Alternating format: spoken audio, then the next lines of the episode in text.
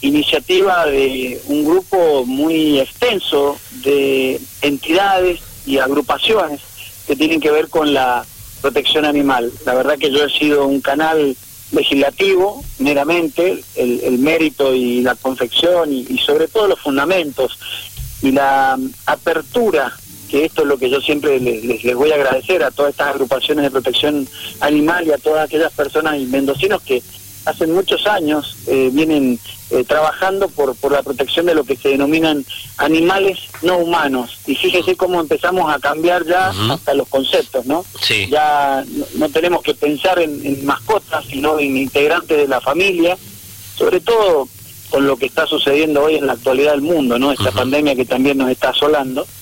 Y la idea, como le dije recién, me la plantearon este, numerosas agrupaciones de, de protección animal porque se considera que la salud es una es una sola, la salud en, general. Yo soy consciente de que esto tiene quizás muchísimos simpatizantes, muchas personas que nos están escuchando en este momento y que están no solamente agradeciendo, sino están contentas con, con esta posibilidad de que tengamos un hospital veterinario público. Y así como hay gente que está contenta, también hay gente que dice, bueno, ¿por qué se van a poner a gastar dinero justo en el medio de una pandemia cuando la salud del ser humano es la que está en peligro. Y precisamente yo quiero empezar la charla de hoy con esto, ¿no? Es decir, eh, la pandemia nos tiene que enseñar y nos tiene que ah, abrir la cabeza y pensar que el trato que ha tenido la humanidad con los animales ha generado esta pandemia, sino de dónde sale eh, el virus, el coronavirus y todas las otras enfermedades eh, que de transmisión masiva precisamente por el trato que ha tenido la humanidad con los animales. Entonces, es el momento para que todos, todos los mendocinos, tengamos ahora, primero, eh, el cambio de paradigma, ¿no? De esto de que la salud es una sola y que los animales eh, son animales no humanos porque ahí está la gran diferencia. Nosotros tenemos que empezar a considerar a los seres sintientes, que son los animales, como parte integrante de la sociedad, porque de hecho lo son, y de hecho la interacción que tenemos con los animales, eh, prácticamente y sobre todo en las características que tenemos de, en nuestra provincia, eh, es muy estrecha. Entonces, ahí el fundamento de esta posibilidad de crear un hospital público veterinario, que dicho sea de paso, las agrupaciones eh, están dispuestas a donar un terreno en Corralito, donde sería la sede, donde se podría comenzar el puntapié inicial para el primer nosocomio para, para que todos los animales de Mendoza tengan la posibilidad de acceder a la salud. Eso le iba a preguntar justamente, Marcelo, cuando usted habla de, hospital, eh, casi en singular, sería para el norte de la provincia. ¿Qué pasa con el resto de la provincia? Porque hay mucha gente que nos está escuchando en el sur, eh, me imagino la gente del este o, o, del Valle de Duco. ¿La idea cuál es? Trasladar esta idea al resto de las regiones de la provincia y que cada región tenga un hospital público veterinario? Exactamente, usted ha dado en la tecla. Lo más importante es el puntapié inicial crear el antecedente inmediato, que sería el hospital regional, este, que sería en primero una especie de prueba piloto, como usted muy bien dice, y como hay eh, en la salud eh, humana, hospitales regionales, tenemos uno en cada una de las regiones, en el sur usted el hospital de referencia de Shestakov, nosotros tenemos acá en el Valle de Duco el Escarabelli, bueno, y así sucesivamente, como se fueron dando las ramificaciones y las descentralizaciones en materia de salud humana, obviamente si nosotros logramos de que esto sea ley, seguramente con, con muy poco tiempo de, de, colocación, de, implementación, de programación, seguramente iremos a, instalar otros hospitales veterinarios en los oasis de Mendoza, porque la verdad que mientras más usted también se aleja del centro y del radio urbano y, llega a, las, eh, a los lugares rurales, yo soy oriundo de un pueblito acá en Chilecito, en San Carlos, que es Chilecito, y la verdad que nosotros eh, es imperiosa la necesidad de contar con este nosocomio para animales porque la verdad que en, una, en, un lugar netamente rural eh, el nexo con el animal es mucho más estrecho y más fluido. Eh, hay un porcentaje en las estadísticas que nos sirvieron para hacer este proyecto. vemos que en la zona urbana hay un, hay un, por ejemplo, un animal por cada familia. en las zonas rurales hay hasta ocho animales por cada familia y si usted se va adentrando tranquera adentro, eh, ese, porcentaje sube. Así que por eso es importante también, como dice usted, sí, ¿y cómo, un hospital en cada región. ¿Y cómo sería la, estructura desde lo edilicio, lo tecnológico, el recurso humano? ¿Cómo, cómo le pregunto desde la ignorancia, ¿no? ¿Cómo, cómo funcionaría? Y, la, segunda, que quizás está, relacionada con la primera pregunta, ¿no?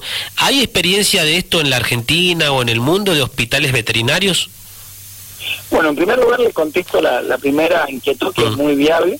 La verdad que muchos dicen, bueno, ¿cómo es, cómo sería en la realidad? Eh, no, no, no, no, a veces no nos puede, a veces no nos entra en la cabeza. claro, yo, yo imagino una, una guardia de urgencia, después internación, así como yo lo, lo, imagino con, con el humano, no, no, no sé si será similar o no con la, las estructuras, por supuesto que no con las dimensiones, pero usted acaba de dar la tecla, o sea, la, la pregunta que usted me hizo la respondió usted con lógica y sentido común. La verdad que es así. Como nosotros el concepto que la salud es una sola, tanto la, la de animales no humanos como la, la humana, eh, también eh, nosotros adaptamos el sistema de sanitario para las personas, es el mismo sistema para los animales no humanos. Una atención veterinaria integral eh, de cualquier tamaño de especie, una guardia veterinaria y activa a las 24 horas y los 365 días del año, cirugía veterinaria de baja y mediana complejidad, las esterilizaciones de carnes, de felinos, las terapias médicas alternativas y complementarias, eh, acuérdese que hay muchos animales que son utilizados hasta como ayudantes terapéuticos. Hay sí, sí, animales que son eh, indispensables para los, por ejemplo, los no videntes. Bueno, tienen inclusive, bueno, todas las prestaciones ejecutadas en el sistema sanitario humano son las que nosotros pretendemos, y eso está en el articulado del proyecto, que sean también dispensadas para los animales no humanos. Respecto de lo de la segunda, de la, si hay experiencias en el país o en el mundo. Bueno, nosotros seríamos, bueno, Colombia eh, tiene una legislación de, vanguardia. Si nosotros logramos aprobar este proyecto, seríamos la primera provincia del interior del país y nos eh, instalaríamos en aquellas regiones o en aquellos países que eh, comienzan a tener legislaciones de vanguardia. Esto significa que daríamos un paso adelante en la protección animal que tiene muchísimo que ver también con la salud del hombre, por lo que yo le explicaba recién. la pandemia que nosotros estamos padeciendo es producto del trato que la humanidad ha tenido con los animales. Entonces fíjese que Mendoza se eh, inscribiría en aquellas regiones del mundo pioneras eh, en adaptar eh, legislación para la protección animal, porque sabe que también hasta la justicia eh, de Mendoza ha tenido fallos jurisprudenciales, no nos olvidemos el fallo de, la chimpancé Cecilia, ¿se acuerdan que lo tenía? Mm. Bueno, eh, en ese fallo se declara que, es un animal sintiente,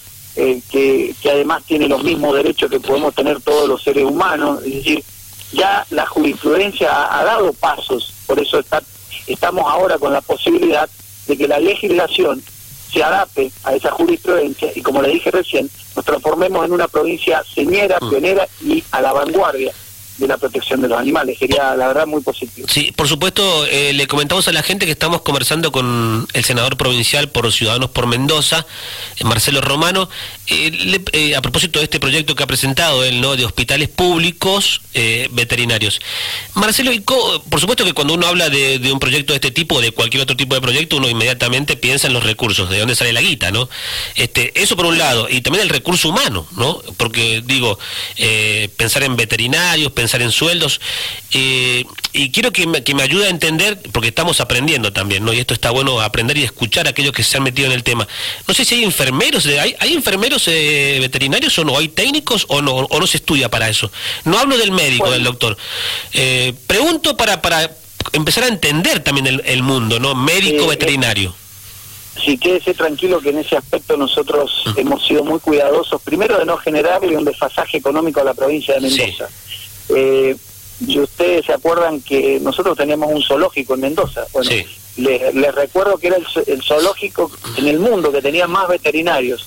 ¿Me entienden? Sí, sí, sí. Que ya son agentes de la administración pública, que ya son empleados públicos, que ya son veterinarios que tienen experiencia, conocimiento empírico en el trato con, animales no humanos. Entonces, con respecto... Claro, es, cierto lo que está, es, es cierto lo que está diciendo Romano. Claro, son empleados de planta. Exactamente, y además, como le dije recién, el zoológico que tenía más veterinario en el mundo era el de Mendoza. Entonces, ya tenemos, eh, ya le estamos pagando, ya los mendocinos con sus impuestos están sosteniendo un sistema de zoonosis, que también son las áreas que usted a lo mejor eh, tienen conocimiento que hay una descentralización también municipal. Porque sí, sí, sí, sí. Que, que mm, todo lo que es el proceso de castración, esterilización de, canes y de felinos, eh, hoy día lo está sosteniendo también el, sistema municipal. O sea que recursos del erario público ya hay designados a la política de protección animal hace muchísimo tiempo. Lo único que falta es que los reorganicemos, los eh, ubiquemos donde tienen que estar y desde ya, este, obviamente, cualquier otro gasto que se pueda originar, nosotros no lo vamos a considerar gasto, lo vamos a considerar una inversión porque, vuelvo y le repito, nosotros tenemos que ser conscientes que lo que estamos padeciendo hoy día como humanidad, este virus ha sido producto del trato que nosotros los humanos hemos tenido con los animales. Entonces, esto es lo que yo le solicito y le pido al mendocino, que abra su cabeza, mm. que entienda que el animal hoy es un ser sintiente y que además eh, es una parte integrante, en el caso de lo que denominábamos antes mascotas, de las familias y eh, creo que, como le dije recién, más allá de mm. cualquier gasto que se pueda originar, que en el caso del recurso humano, créame, mm. está bastante este, ya eh, eh, sostenido, como le dije recién, no solamente por municipio, por mm. provincia, sino también por municipio, cualquier otro gasto en el caso de edilicio. Fíjense que aquí ya las agrupaciones que con el ejemplo tratan de, de, crear conciencia, están donando el terreno que a lo mejor quizás tendría que ir a comprar la provincia y yo creo que a lo largo y a lo ancho de la provincia van a seguir saliendo este, almas caritativas que sigan este proceso de donación de terrenos y creo que lo que ediliciamente nos pueda salir a los mendocinos, vamos a tener una, una devolución inmediatamente con una salud animal que tiene que ver con la salud humana y que es mm. una sola y que mientras mejor tratemos a los animales, nosotros los humanos vamos a tener mejor salud. Marcelo, y esto cuando usted plantea que son hospitales públicos, sabemos ya este, este, hasta el hartazgo ya, ¿no? Que, que lo público no es, sinónimo, no es sinónimo de gratuito, ¿no? Cuando uno habla de educación o cuando uno habla de salud, incluso en general, ¿no? No es sinónimo público que gratuito. ¿Qué pasaría en este sentido? ¿Sería gratuito o, o la persona debería pagar algún canon, algún, no sé? ¿Cómo sería la atención cuando una persona llega a la guardia o a un consultorio externo, por ejemplo, con el animal? Bueno, esto, esto acuérdese que es un puntapié inicial, que lo que estamos sentando son las bases para la creación de un sistema sanitario eh, público animal, no humano, y que es el comienzo. Todo será materia de reglamentación y del proceso y del decreto que saque en el caso de que tengamos la posibilidad de que esto se convierta en ley. El señor gobernador tiene la facultad de sacar un decreto reglamentario que se tenga en cuenta este tipo de eh, procedimientos, como cómo funcionará también una obra social animal. ¿Usted se ha puesto Sí, sí, sí, también, porque eso, eso, le decía, también mientras le preguntaba, mi, mi cabeza maquinaba eso también, ¿no? Bueno, fíjese que esto es muy mm, importante, mm. que, que todo tiene como sentido común y si el sentido común le está respondiendo o le está creando las mismas inquietudes y se las está respondiendo es porque creo que vamos por buen camino. Todo será materia de reglamentación, como le dije, es un puntapié inicial. Somos conscientes de que esto es un cambio de paradigma y como todo cambio de paradigma es difícil a veces de defenderlo, es difícil de sostenerlo y es difícil de conseguirlo, pero no es imposible. Siempre yo me acuerdo eh, la palabra de San Martín cuando le pedía los cañones a, a Pueyrredón y los pertrechos para cruzar los Andes, y la verdad que Pueyrredón le escribió, mire, le mando lo que tengo y, la verdad que lo que usted va a hacer es imposible. Y San Martín le contesta, sí, es imposible, pero eh, también es imprescindible que lo hagamos. Yo creo que en esto el ejemplo vale. Yo creo que es imprescindible que nos demos el debate como sociedad sobre materia de protección animal, porque si no, la verdad que a veces este, entramos hasta en un juego de hipocresía, ¿no? Porque quien no quiere y quien no ama a su mascota o quien no quiere y ama a los animales que tienen su finca. Sí. Eh, y la verdad que bueno eh, creo que podríamos o, Marcelo y a, y a quién a quién que nos está escuchando acá en este momento que son muchos no le pasó en alguna oportunidad que se enfermó el perrito el gatito o la mascota o el animal de la de la casa y no tenías un mango para llevarlo y empezás a hacer la vaquita no eh, che préstame para llevarlo al veterinario y ni te hablo de las urgencias no porque a quién no le pasó a todo el mundo le pasa. Exactamente. Yo también acá usted me acaba de recordar de este proyecto. Yo tengo la intención de llevarlo al Colegio de Veterinarios de Mendoza, porque no quiero que se sientan atacados ni amenazados, todo lo contrario. Creo que puede ser también una hermosa oportunidad para que la profesión eh, siga este, en, crecimiento y que hayan muchísimos este, jóvenes que sigan abrazando la profesión de, la de, veterinario.